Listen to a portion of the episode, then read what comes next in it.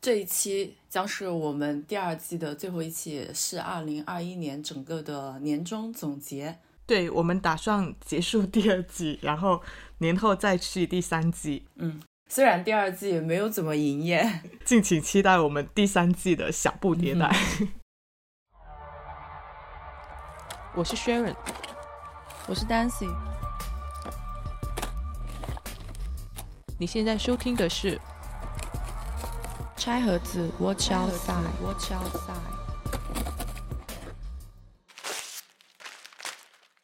本期将分为 A 面和 B 面进行复盘。红光模式复盘，请继续收听 A 面；微光模式复盘，可参照收 note 指示翻到 B 面。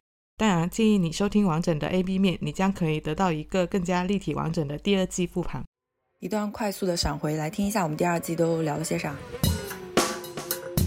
商品包装、快闪店、瞬时艺术、短暂与永恒、品牌周外品、文化代餐、拆盒感用美学、动物再利用、怪奇之美、看不懂的品牌、无厘头营销、夏夜生活漫步、游戏虚拟与现实、健康焦虑、作息迷思。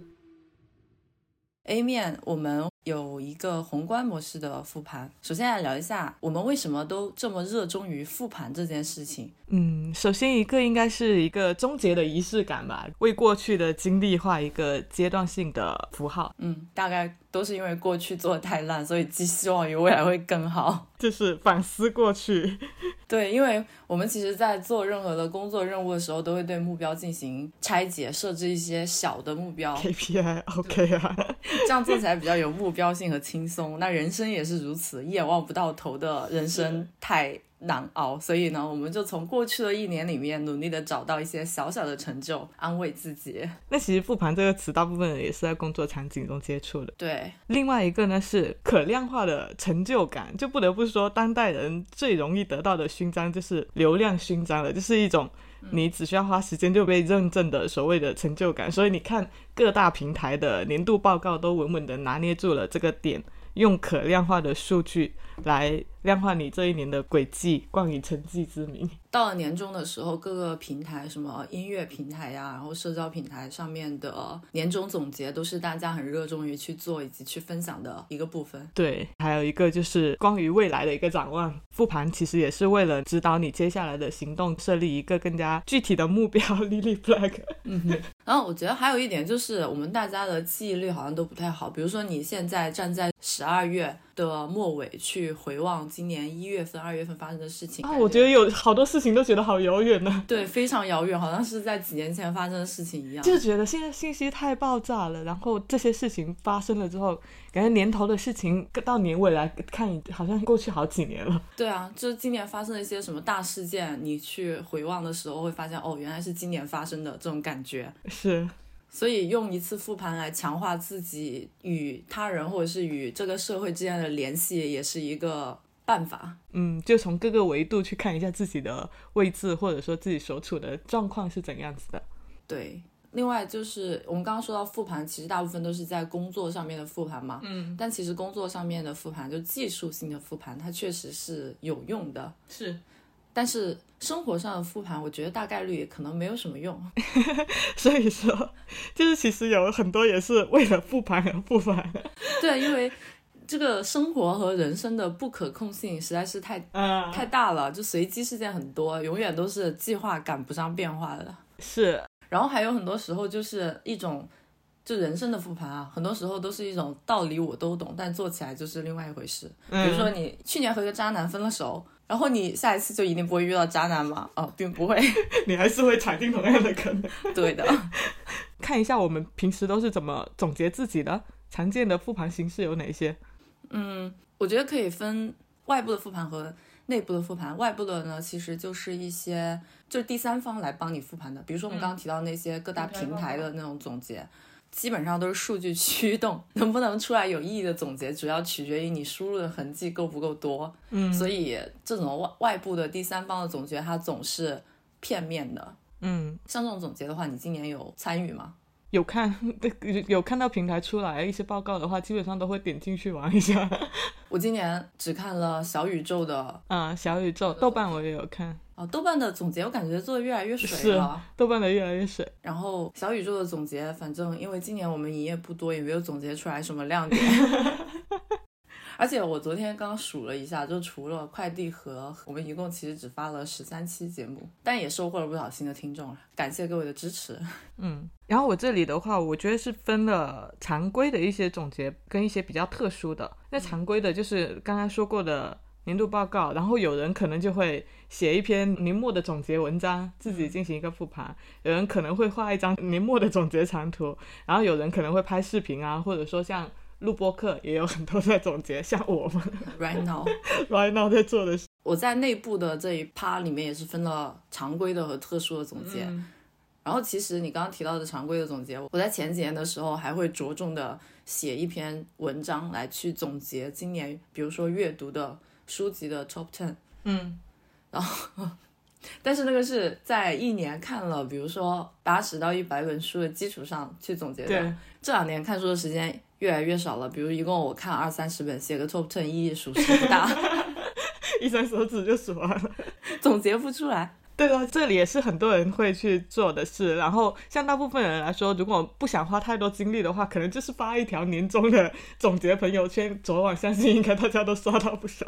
还有就是 check 一下自己年初立的 flag 王者成了多少。比现在社交平台上面比较流行的就是那个 best nine，因为大家发图就发九宫格嘛，嗯然后就选九个今年的年度啊，瞬间。对对对，或者说今年写满的手账，有一些人很热衷，就年头到年尾都用手账嘛，他们就会晒这些。那特殊的总结呢？嗯，特殊的总结的话，我想到一个就是播客圈声东击西他们做的那个声音时胶囊。光胶囊，做的挺不错的。对，正好也是赶上一个比较特殊的年份嘛，就是嗯疫情比较肆虐的一年，然后做一个二零二零年的声音胶囊，其实就是汇集了，主要是聚焦于疫情的一些瞬间。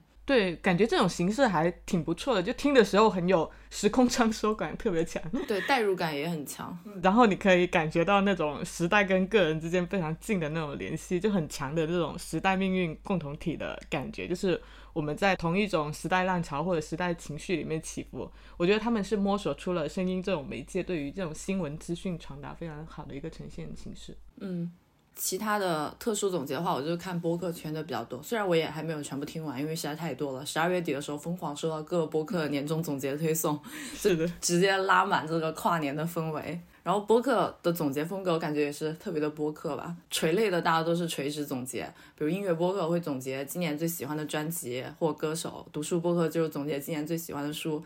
但闲聊类的播客的话，大多数就是围绕主播的生活去进行思考。Anyway，我还挺喜欢这个时刻的，就是我觉得它是一个共同的时刻，就时间叮咚的一下提醒我们，就一年要翻篇了，然后所有忙忙碌碌的人都突然站住脚步来回望过去，展望未来。嗯，另外我还想说一个我比较喜欢的总结形式是豆瓣的一个豆友自发做的，叫做豆瓣要闻播报。其实它不算是年终总结，之前是每周做一次播报。嗯，它这一个我为什么喜欢，是因为它可以更多的让我认识到真实的世界，就是它既有让人清醒的一面，就很多阴间新闻，嗯，然后也会有让人充满希望的一面，就觉得人类还会好的，因为它会包括了官方的维度比较多维一点。对，它都是基于豆瓣这个平台，但是它会包括了官方的新闻以及豆友的一些事件。官方的，比如说豆瓣在线直播获得了批准，但是它首次直播是在十一月十五号，就双十一前后，各个平台都是在直播双十一。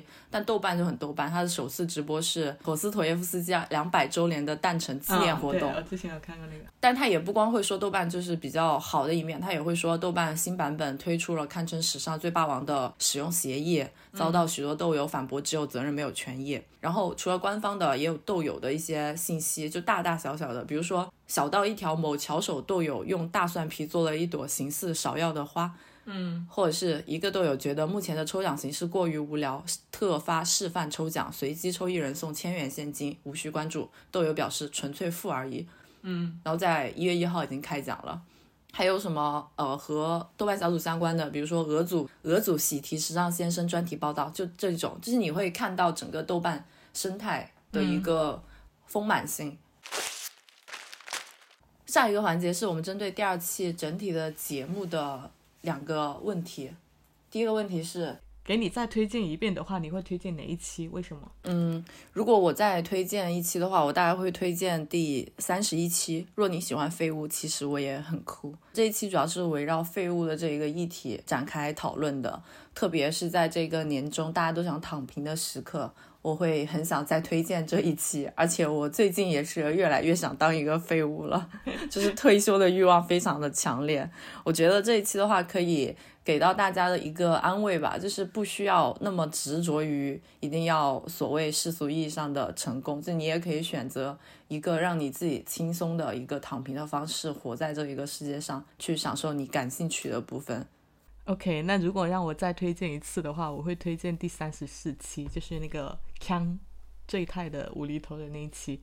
就是那一期的话，讲了很多奇奇怪怪、可可爱的东西。就是我觉得我们需要需要怪与奇，但是看到当下主流的审美正以某种非常傲慢的姿势在掠夺这样的空间，就真的很让人担担忧。希望大家还是多多关注一下这些不一样的东西。其实那一期的话是属于第二季里面我最喜欢的节目之一，因为我觉得那一期其实可以很好的代表我们这一个节目整体的一个嗯调性。调性对，那如果让你选择一期重录的话，你会选择哪一期？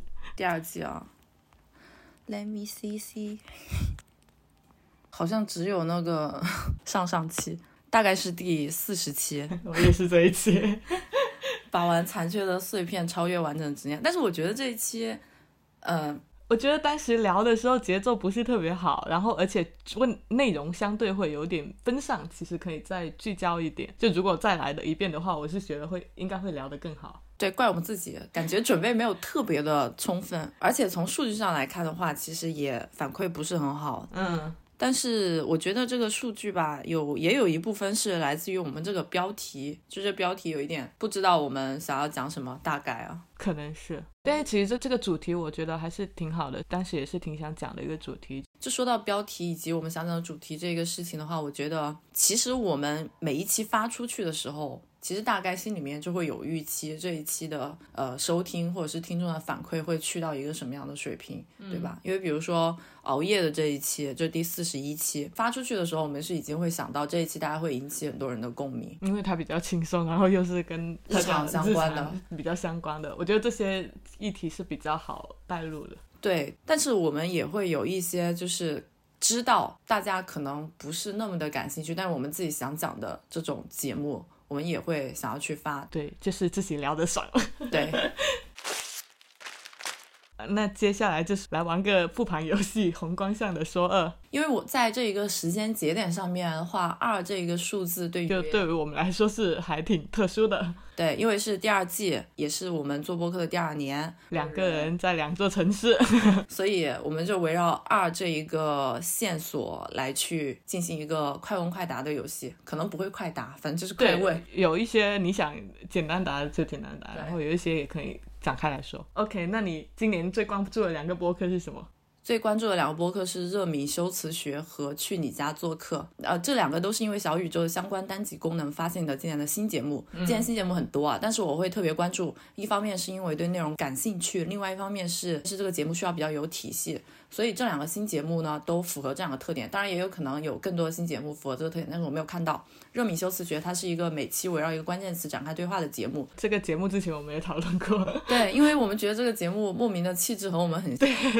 就第一次听的时候，我就觉得哎，好好亲切啊，感觉整个整个节奏跟我们很像，不知道为什么。就是都有一点聚焦于生活的学院派的这种嗯，感觉。是然后其实从节目当中也可以听出，他们本身从名字到设计到内容定位都是有思考的。考嗯对，虽然目前听的还不是很多，但是每次更新都会特别的留意一下。他们的收纳挺有意思，很有辨识度。对小票形式呈现的这种收录很有记忆点，所以它是一个会让人产生好奇的播客。是然后另外一个更小一点，它是去你家做客，这个我没听过。对它离播客圈好像更远一点。然后这个主播他本身是自由职业，好像是做小红书的吧？啊，你上次跟我讲过这个是吧？对我分享过给你。嗯，他主题是采访在上海的不上班的女性，从她们的家开始延展到她们的职业和生活，探讨对于家的看法。节目呢，它的主题很明确，而且采访的对象的职业类型也很丰富，可以听到不一样的人生。比如至今为止已经采访了有房屋中介、全职博主、舞蹈教练、按摩店的老板。虽然现在只更新了七集啊，但是比较稳定，因为它是十一月才开始做的，嗯，所以希望它可以长期的更新下去。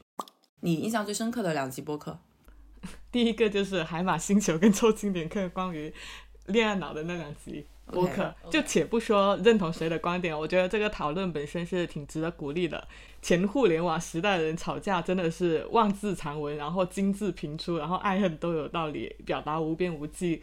那种，我觉得回头去看的时候，有时候觉得挺可爱的。但是现在的话，你看整个大环境，他们在吵架的时候就只会复制口号、玩梗、剖大图、互相攻击。这种看起来是，我觉得是有血有肉、丰满也有诚意多的。它是有比较体面的，而且有几分江湖气。就是虽然节目本身没有形成某种大家可能期待中的你来我往的那种交锋，但是在评论区有看到类似的过程，我觉得这个是有几分意思的。嗯，我对这两个节目印象也比较深刻，但是我觉得他对他，我觉得他最值得关注也是你刚刚说的这个，就是大家彼此呃很理智的来用自己的观点来对话，特别是在这两期节目下面的听友评论里面，嗯，尤其是凑近点看那一期。节目的评论下面有非常多的听友都非常有理智、有观点、有条理的去发表了自己的看法。对于这一个氛围，我是非常的认可的。但是我们不评论这个节目 本身的内容，OK，no、comment，因为它并没有带来一个很好的结果。呃，你觉得今年有哪些 KOL 是比较特别的？可以分享两个。今年我最关注的两个 KOL，第一个是比较传统意义上的 KOL，就是也不叫传统了，柳叶熙。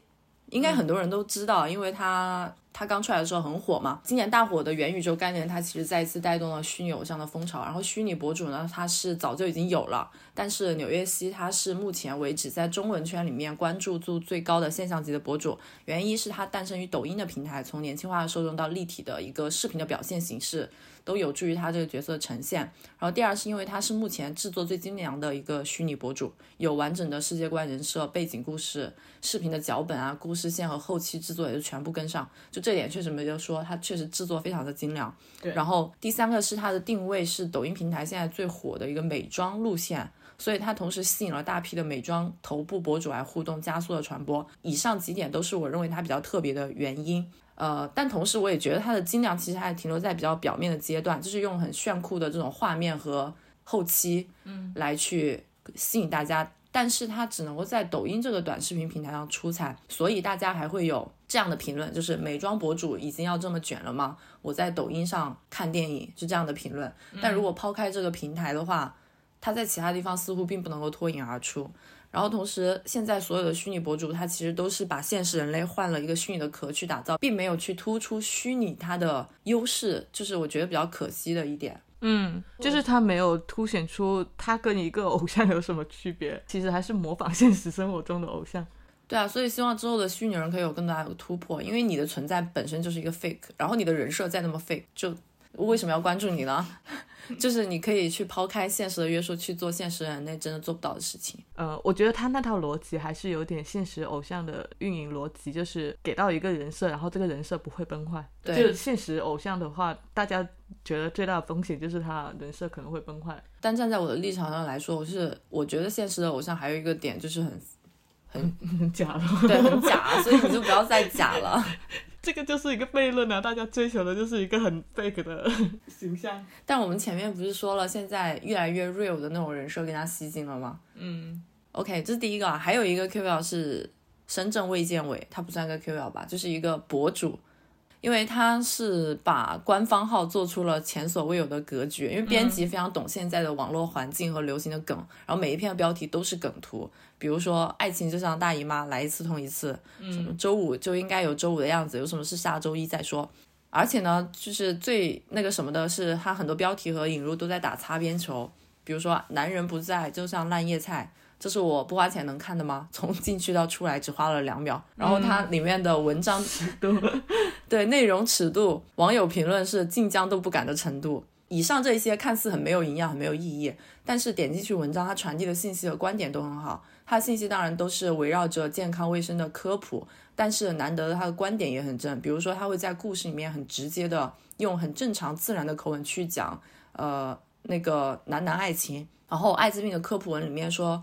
性取向不是问题，别的官方号都在宣传三胎的时候，他会去讲大家养娃不易的原因。然后我昨天点开看，发现有八十个好友关注他了。那是挺有热度的，标题党。哎，标题党我觉得还行吧，反正它的内容还 OK。但是呢，他之前就是前几个月火了一把，所以又被人举报了。最近的文章已经不开车了。好吧。那你有没有关注的最特别的两个 KOL？呃，我关注的比较多的，其实两个其实都是短视频领域的，嗯，一个是金广发，上次跟你也是有大概提了一下，他们的视频是那种上世纪八九十年代电视节目的那种画风，就是蒸汽波，然后全选英字。啊，模糊的音轨、原始的宋体字，搭配那个春节序曲，结尾的时候有时候还突如其来的植入一些八九十年代的那种魔性广告，然后内容也是非常的不着调，突然开始，突然结束，让人摸不着头脑，经常会有某种莫名其妙的反差感。就是他们有一个系列叫《私家观察》，会模仿上世纪八十年代的那种电视街头采访。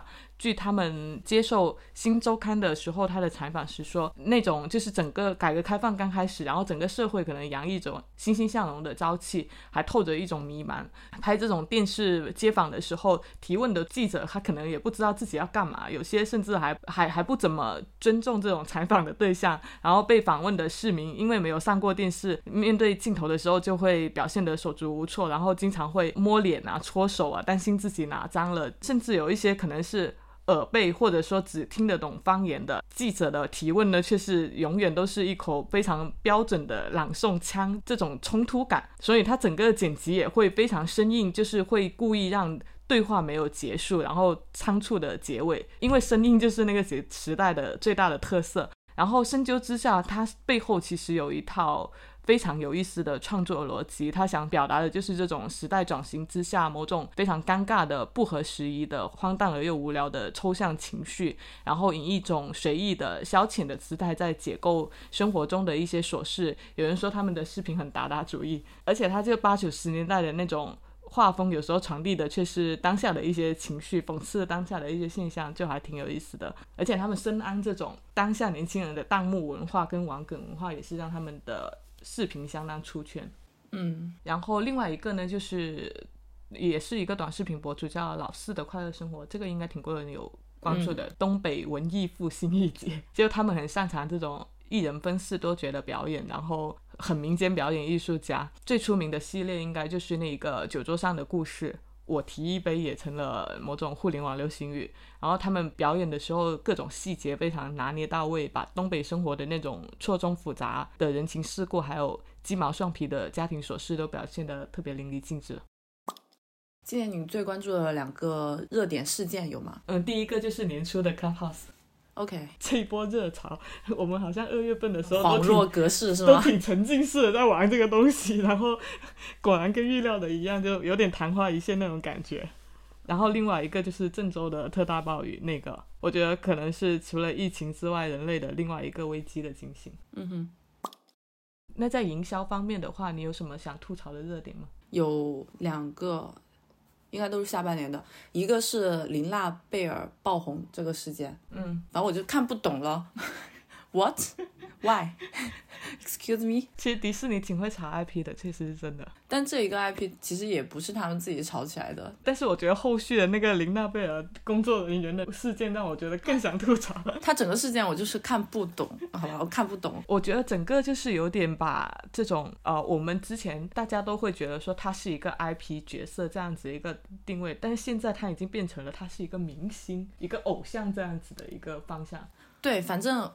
我 OK，我这里的看不懂，不是说真的不懂，是就是，啊，我接 我接手懂了，我我就是想吐槽他，OK，我不喜欢这个现象。然后另外一个是男生家政服务，你有没有看过那个新闻？就九零后男生开家政服务公司，没有。总结下来就是九零后男生自己创业开一个家政服务公司，因为以前上门做家政服务都是阿姨嘛，嗯，基本上也都是女性，没有男生，嗯，然后这个这一群九零后的男生呢，他们就是开了这样一个家政服务公司，然后还被当成了一个很正面的事迹出来报道。OK，它的标题就首先很无语好吗？做家政的九零后男生让阿姨们饭碗不保。Why？有一个网友的豆瓣一个网友的转发评论是，哎，我找不到那个了，我回忆一下。从这个现象里面，我们看出了几个问题：一，男性会做家务吗？会的。嗯。二，男性做家务做得好吗？做得好的。嗯。三，免费的家务他们做吗？不做的。OK，最后一句让人很窝火。对吧？因为就是大家老是在说做家务，男性就是不会做啊。OK，他们都已经成立家政公司了，有什么不会做的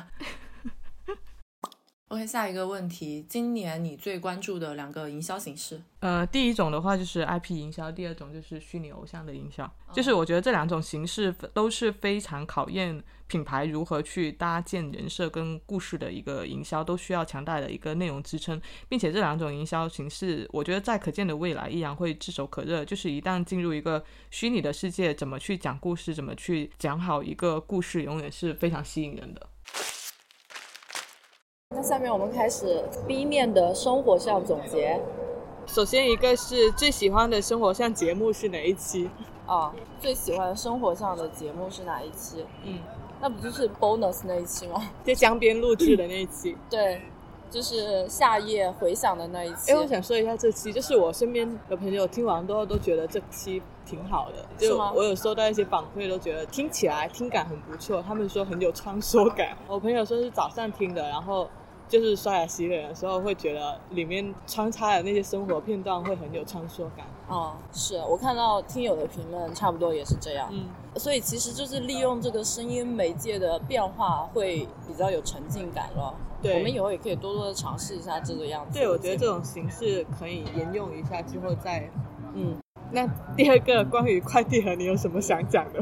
快递盒就是我们拿来水节目的一个栏目。也不是啊，就是当初想要做快递盒的初衷，是因为有一些我们在正片里面可能不太好表述、不太好插入的一些推荐，放在快递盒里面，可能有一个比较短促的产出，而且因为长节目的话，很多人听完会有一些门槛嘛。所以短节目可能会比较好的，容易让大家接受播客的这样一个形式。OK，现在我们旁边传来了一阵莫名其妙的音乐声，因为我们这一期是在户外录的，这是碰碰车的声音。你有什么想说的呢？嗯，这个系列的形式虽然因为各种原因啊都没有完善好。但是也陆陆续续做了好几集，虽然说听感可能没有那么好，但是我觉得内容啊实实在在是我们认为好的、想要分享的东西，而且也算是我们第二部迈出了生活记录的的一步吧。就希望第三季我们可以在这个层面有更好的优化或展示，就其他的也行。嗯嗯，这个我们还在思考中。对，那就第三季吧，也不用期待，可能也没有什么优化。OK，那接下来继续我们的复盘游戏，微光向的说二，和刚刚 A 面一样，我们也是按照二这一个关键词来互相问对方不同的问题。这里的问题更多的是一些跟生活相关的。嗯，二零二一年生活相关的两个关键词，第一个是重构关系，第二个是尽情尽兴。你呢？我的两个关键词是舒适区与责任心。OK，那你最 enjoy 的两部片子是什么？两部影片是什么？就是关于纽约的那两部纪录片，算是比较惊喜的。约翰威尔逊的《十万个怎么做》和《假装我们在城市》，不展开讲了，可以移步第三十九期去细听。我在那一期快递盒里面有推荐过了。呃，你最 enjoy 的两部影片有吗？或者是剧？《机智的医生生活》跟《机智的监狱生活》这两部剧都是《请回答一九八八》的导演申元浩拍的，非常好看，都是属于那种非常细腻、既温暖又特别欢乐的剧。申元浩导演真的是特别擅长打造这种情感乌托邦，推荐大家去看。那你最喜欢的两次旅行是什么？景德镇和呼伦贝尔。其实今年还去了很多其他的地方，但是主要是因为这两趟旅行，我属于一个全程躺平，什么都不用我操心，我就负责玩就好了的一个状态，感觉非常 free，而且都是和新朋友。景德镇是和鸡汁蛋黄对两个主播一起去的，呼伦贝尔是和上海的同事一起去的。因为之前去旅行一般都是我来做攻略和安排行程，其实都挺麻烦的。跟着走就行，就最舒服。对，而且我们大家的旅行理念都一致嘛，嗯，所以就很舒服。随便说两个二零二一年失去的东西，丢了一部蓝牙耳机。第二个就是在某些议题上面失去了表达欲望。OK，那你随便说两个最趣儿的时刻。第一个是和大力待在一起的任意时刻。动物真的很治愈，大力是你生活重要的一部分。对，另外一个就是在桐庐的时候，坐在住的 villa 的阳台上面放空的时刻，这也是一趟不用我操心的旅行，和蝴蝶效应的黑莉一起去的。嗯，那再随便说两个二零二一年得到的东西，第一个是认识了一群新朋友，得到一些新朋友的快乐，嗯然后第二个是得到了更多可自由支配的时间。分享两个你年度最 enjoy 的餐厅。第一个是毛辣果，上海的餐厅，两家都是上海的餐厅啊。吃过，对的，因为这家和 Sharon 一起吃过，因为它是一个从品牌到出品都做得很好的餐馆，是隶属于一个叫做 o h a m Family 的餐饮品牌，它旗下还有两家酒吧和另外三家餐馆。但我在里面最喜欢的是毛辣果这家餐厅，因为它的餐馆是比较少见的贵州菜的菜系，嗯然后加上它的风格是一种，呃，我不喜欢用高级这个词啊，但是它看起来就是一种高级的可爱风格，氛围还不错。对，它一楼是提供酒水和小吃，二楼、三楼是火锅。我们上次吃的是火锅，嗯，然后它也会更新应季的菜单，有自产的手工低滤酒，酒的名字和它菜单的那个插画也非常可爱。它酒名有什么脆皮橙一号、二号、嗯穿山甲花螳螂、哇哇等等。然后，当然，除了它本身这个品牌做的很出彩之外，我关注它的另外一个原因，是因为我在这里和很多朋友吃过饭，就包括 Sharon，呃，就是莫名的有了一层食堂的感觉。对，就好像原来我在广州的时候经常去新元素，by the way，、嗯新元素倒闭了，我很伤心。现在如果和朋友一起吃饭不知道去哪的话，我也会首选这家餐厅。当然它也有缺点，就是它一定要提前定位，不然就没得做。然后另外一家餐厅叫湖南乡村菜馆，是不是想说炒小炒肉？也不是，因为我觉得他在上海比较特别啊，他在乌鲁木齐中路，其实也是这个法租界比较繁华的一条路。嗯然后大家对于法租界的一个认知，基本上都是一些很 fancy 的餐厅嘛。嗯但这家湖南乡村菜馆就是一个很 local 的做湘菜的，然后在这边据说是开了二三十年了吧。因为我跟我的上海的本地的朋友或者同事说起来的时候，他们全部都知道这家餐厅，就嗯做的很有名，而且它出品非常的棒，就是我身为一个湖南人，非常的认可他们家的出品，很好吃。被湖南人认可的餐厅，湖南餐厅。就是如果我想吃湘菜，首选就是这家餐厅。对，在这里我也和很多朋友吃过饭，这两家餐厅我强健啊！就不管你喜欢这种比较中式风味，还是喜欢，呃，都都是中式风味哈。是啊，都是中式风味。不管你比较喜欢这种比较 local 的气氛，还是比较 fancy 的氛围，他们都有。嗯，分享两个二零二一年最 happy 的 moment。跟着音乐随意扭动身体跳舞的时候有两次，嗯一次是在江西的度假别墅，然后一个吃完午饭的午后，波光粼粼映照在那个房间里的天花板上，然后我跟两三个同事在房间里面就很随机的就跟着音乐跳起了舞，非常笨拙、欢乐，然后又搞怪的瞬间。OK。然后另外一次是我离开上家公司的前几天，我们在办公室举办了一次 Ghost Party，叫今夜无理由。然后我们那天晚上也就很无理由的、很无厘头的群魔乱舞，反正就是一群人跳跳得非常开心，嗯，有很多超级可爱的视频，都是不能播的那种。好的。今年最喜欢的两个实物产品，第一个是 AirPods，其实之前买过 AirPods，还有 AirPods Pro，但是不知道为什么总是习惯性的使用更早买的另外一个品牌的蓝牙耳机。然后我那一个习惯用的蓝牙耳机今年终于坏掉了，嗯于是我就又开始用 AirPods，然后换了之后才感受到生态系统协同的重要性。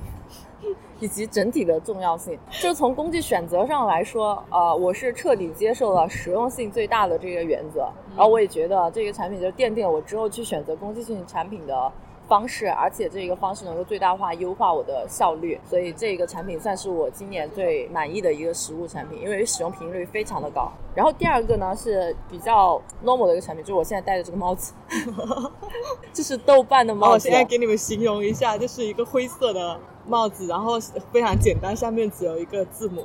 对，是豆瓣的鸭舌帽。我本来就是一个很喜欢买帽子的人，但在今年之前，我更多的是买。其实我们之前一起工作的时候，你也没有看到我经常戴帽子嘛。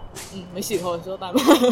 对，但今年好像就莫名打开了一个戴帽子的开关，就是非常频繁的戴帽子。呃，然后这一个豆瓣鸭舌帽是在豆瓣出了那个罚款新闻之后去买的，就是很多豆友上去豆瓣小店去支持他们嘛，就是说豆瓣一年都挣不了那么多钱。是，我知道。就同步，我本来是买了一些其他的当礼物送人的，我就自己顺便买了一个帽子。但这个帽子算是一个惊喜，因为鸭舌帽它虽然很是一个很基础的帽子，但是它就也挺难挑的，就从它的帽子的深度，还有这个帽檐的宽度、弧度和长度。适合你的头。对，这个帽子就是很简洁百搭，是个灰色的嘛，不挑人，就导致我带去了公司之后，无数人种草 下单，带货了，带货了，带货了。那你再继续分享两个二零二一年最惊喜的时刻。呃，第一个是收到一份超用心的礼物，也就是这个啊，就这个当代艺术驱动器，就我之前跟你讲过，嗯，它是一块当挂坠的小玩意儿，然后由这种裸露的电路板，然后加一块小屏幕，还有一个小按钮组成的。然后装上扭电池之后，你每按一下它的屏幕，就会随机显示一行字，例如。模拟闪闪发光的天气，激活无人乐问津的乐园，揭开口无遮拦的海报，这样子一些词条。据说里面有几十万个不重复的词条，每按完一个之后就会消失，不会再出现。然后可以说一下这个送礼的背景，就是我刚刚说过的，我们在办公室举行的那个 Ghost Party 里面。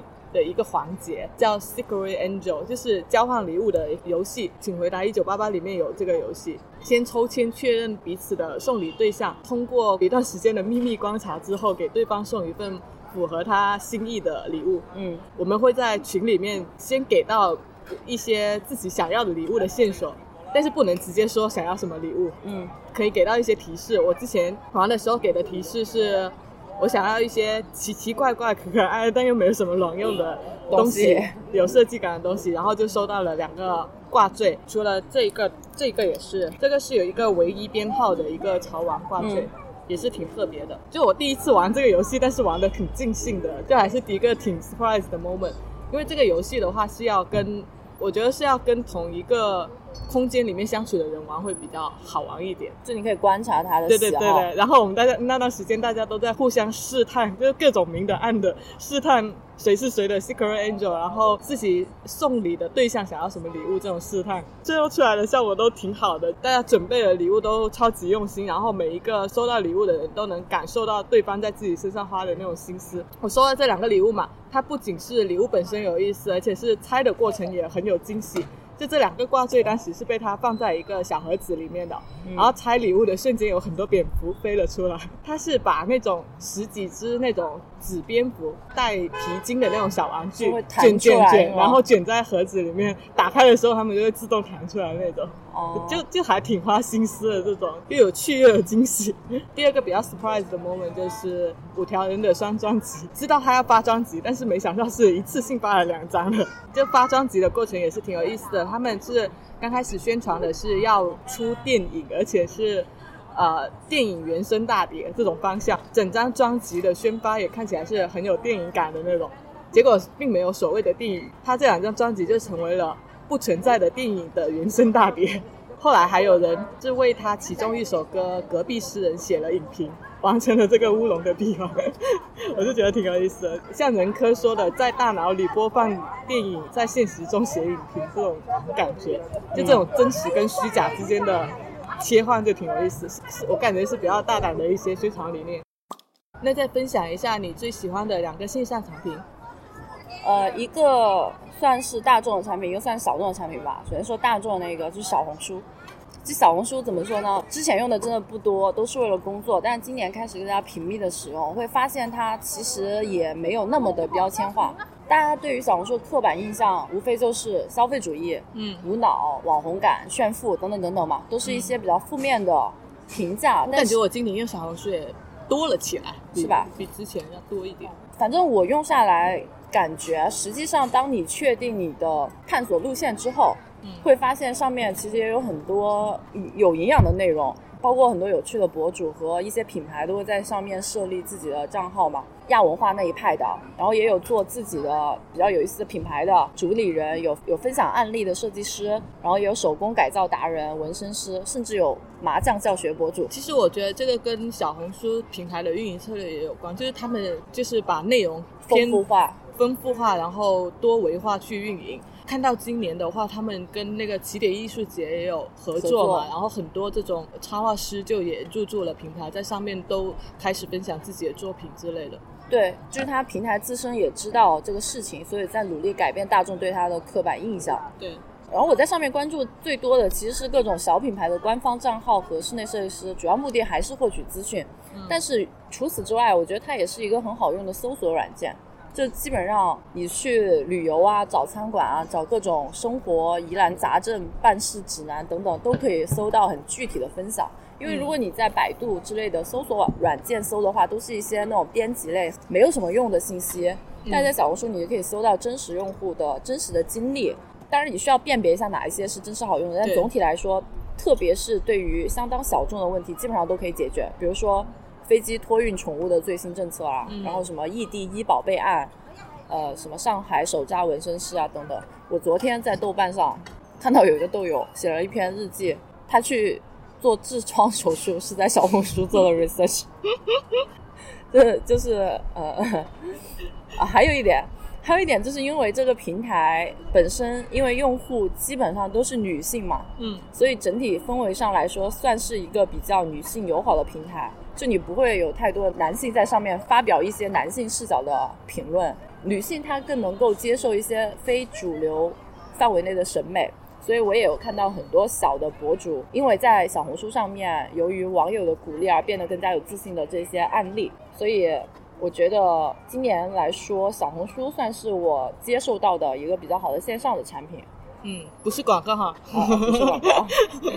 另外一个线上的产品就是一个叫做“世界声音”网站，它的这个网站的设计就是说，在这里你可以按照地图去找世界上各个角落的一些声音，就是环境氛围声。嗯，比如说在现在广州的这一个茶室这里街道的声音，或者是某个欧洲小镇的教堂钟声。或者是在每周一个菜市场上面的声音，或者是在某个火车站上面的广播声，等等等等。有版权吗？I don't know，回去看一下吧，看看有拿来用，拿来用一下是吧？是。最新更新这个网站的名字叫做 Radio Apore，A P O R E E。然后上面的版权问题是这样的，因为这个网站上面声音都是由世界各地的个人自己自愿上传的，所以在上传的时候，其实他们是可以自己去选择他们的版权协议，所以你可以根据他们自己选择的版权协议来去进行声音的使用。所以大家可以在这个网站上面去进行一个在线的声音旅程，和播客这个媒介也算是比较相关的。二零二一年最喜欢的两本书，第一本就是之前有讲过的《猫腻的大道朝天》。OK，呃，之前有讲过，但是那会儿这本书还没全连载完，最近才把剩下的大半本一口气看完，就感觉意犹未尽。这本书很有意思，它前半部分是修真的，后半部分是。科幻是两种完全不同的题材的一个无缝结合。嗯，很多人是不是读惯了修真？后面的科幻部分有很多人都说看不下去，但是我还是觉得挺有意思的，因为它后半部分也是依然很好的延续了前半部分修真的一个精神内核，而且跟他的另外一本书《尖刻的世界》也是连接起来的。嗯，因为这个网络小说真的特别长，但是它它构建的那个故事宇宙特别宏大，所以就看得非常有沉浸感。而且猫腻的书，它相比其他网络小说所谓的套路文，也是会更有深度。大部分的爽文都是在在爽在燃燃烧完之后是空心的，但是猫腻的作品不是。他的书有很多，就是他对现实世界的影射，有很清晰的个人命运的难题，也有更为深刻的关于世界、个人跟生命价值等命题的思考。而且能呈现出很多情感的复杂性、人性的幽微，所以就看得特别过瘾。然后另外一本书是克拉丽丝·李斯佩克朵的《家庭纽带》，我很喜欢的一个作家。去年看了他的《星辰时刻》，那是他最好的一本书。今年买了《家庭纽带》跟《隐秘的幸福》这两本，但是比较推荐大家看的是那本《家庭的纽带》这一本，它是一本非常薄的小册子，包含了十几个短片，呈现出了各种各样的女性以及与之紧密相连的各种范围内的家庭关系。就克拉丽丝，她非常非常喜欢写这种人物觉醒的那个时刻。就《那不勒斯四部曲》的那个作者之前有写莉拉感受到那个边界的消失的那个状况嘛，嗯我觉得多多少少是有一点受到克拉丽丝的启发，因为据说作者本人也是非常喜欢克拉丽丝。那 B 面的生活问答就大概就是这些，反正我们问的都是一些比较 random 的，也没有什么逻辑的问题。是的，主要还是我们想分享的一些东西，东西，是啊嗯，就复盘嘛，take it easy，就这样。对，一个轻松的复盘。嗯，然后还有什么？还有什么好说的？祝大家在二零二二年新的一年实现自己立的 flag，flag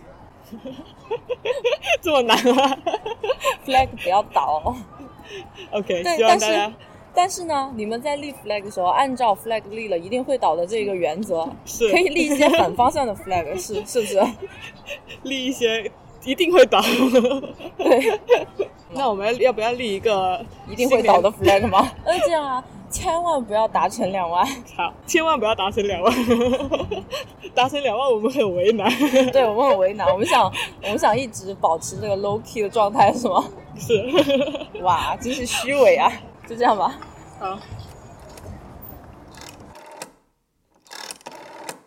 Hello，你正在收听的是由 Dancy 和 Sharon 主理的播客节目《拆盒子 Watch Outside》。如果你喜欢我们的节目，可以去苹果播客给我们好评，让更多的人听见我们的声音。也欢迎到我们的便当盒进行打赏支持。更多互动方式以及我们节目中提到的所有信息的详细补充，都可以在节目的 show l o 中找到。我们的固定网址是 watch 横杠 out 横杠 side dot com，欢迎到这个地址来找我们玩。我们推荐你在苹果播客、小宇宙、Google Podcast 等泛用型客户端收听，也可以在网易云音乐、QQ 音乐、喜马拉雅等平台找到我们的节目，搜索“餐盒子”即可。感谢您的收听。